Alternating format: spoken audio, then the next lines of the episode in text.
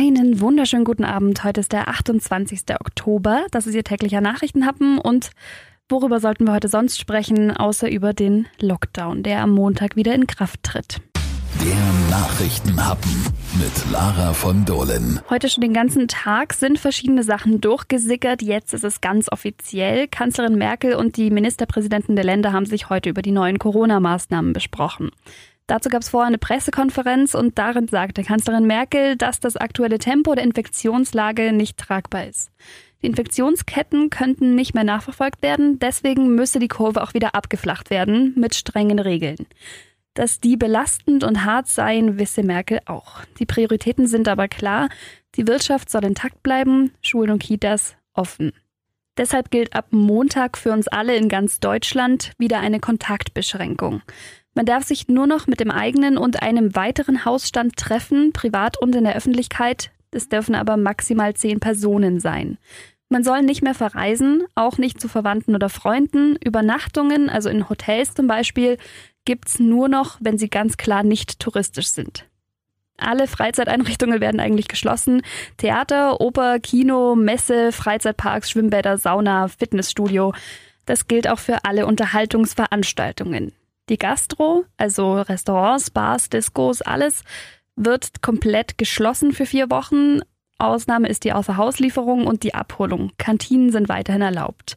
Dienstleistungen werden eingeschränkt, also zum Beispiel Friseur ist weiterhin offen, Tattoo-Studios aber nicht. Auch Schulen und Kitas bleiben weiter offen. Merkel hat außerdem von einer außerordentlichen Wirtschaftshilfe gesprochen. Kleinere Betriebe bis 50 Mitarbeitern sollen bis zu 75 Prozent vom Staat bezuschusst werden. Schon heute Morgen hat sich der DEHOGA-Verband für Gastronomie und Hotellerie zu dem Lockdown Light geäußert. Dieser Teil-Lockdown trifft ja vor allem die Gastro Knüppelhart. Karin Krings, Sie sind Vorsitzende der DEHOGA-Kreisstelle Ulm-Alb-Donau. Was sagen Sie denn jetzt zu dem, was bereits heute über den Tag durchgesickert ist? Also für uns ist das Ganze hochdramatisch inzwischen. Wir haben halt ganz massive Einschränkungen zu befürchten und die sind einfach nicht nachvollziehbar, die Belastungen, die jetzt kommen werden.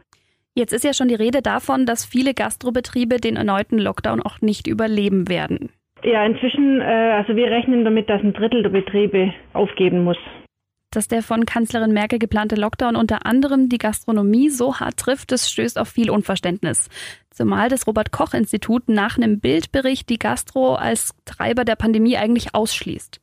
Der Ulmer Gastronom und Theatrobetreiber Mario Schneider sagt dazu, also es wäre auf jeden Fall absolut schlimm für viele, viele, viele Gastronomen, die in den letzten Wochen und Monaten einen guten Job gemacht haben. Ähm, ich glaube, sagen zu können, dass es äh, wirklich der Todesstoß für viele sein wird. Zudem hätten die meisten Gastronomen funktionierende Maßnahmen zur Hygiene, Abstand und Nachverfolgung ergriffen.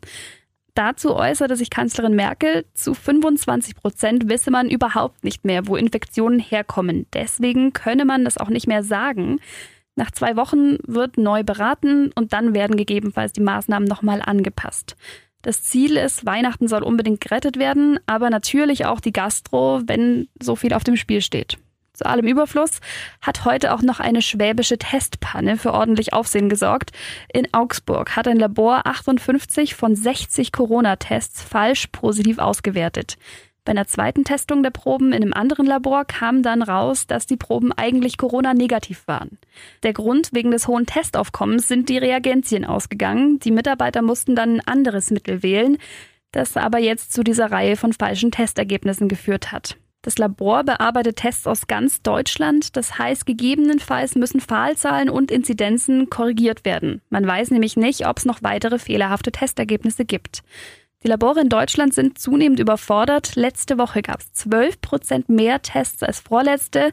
Kritisiert wird von den Laboren, dass zum Beispiel im Sommer die ganzen Reiserückkehrer getestet wurden und kaum einer positiv war, nämlich 0,3 Prozent. Wichtig ist also, jetzt vor allem wieder die zu testen, die es wirklich brauchen. Vielleicht hilft ja dabei aber auch der Lockdown. Wenn sich weniger Menschen sehen dürfen, ist logischerweise das Risiko auch wieder geringer. Trotzdem, es werden harte vier Wochen. Bleiben Sie gesund, haben Sie guten Feierabend und wir hören uns morgen wieder. Bis dann.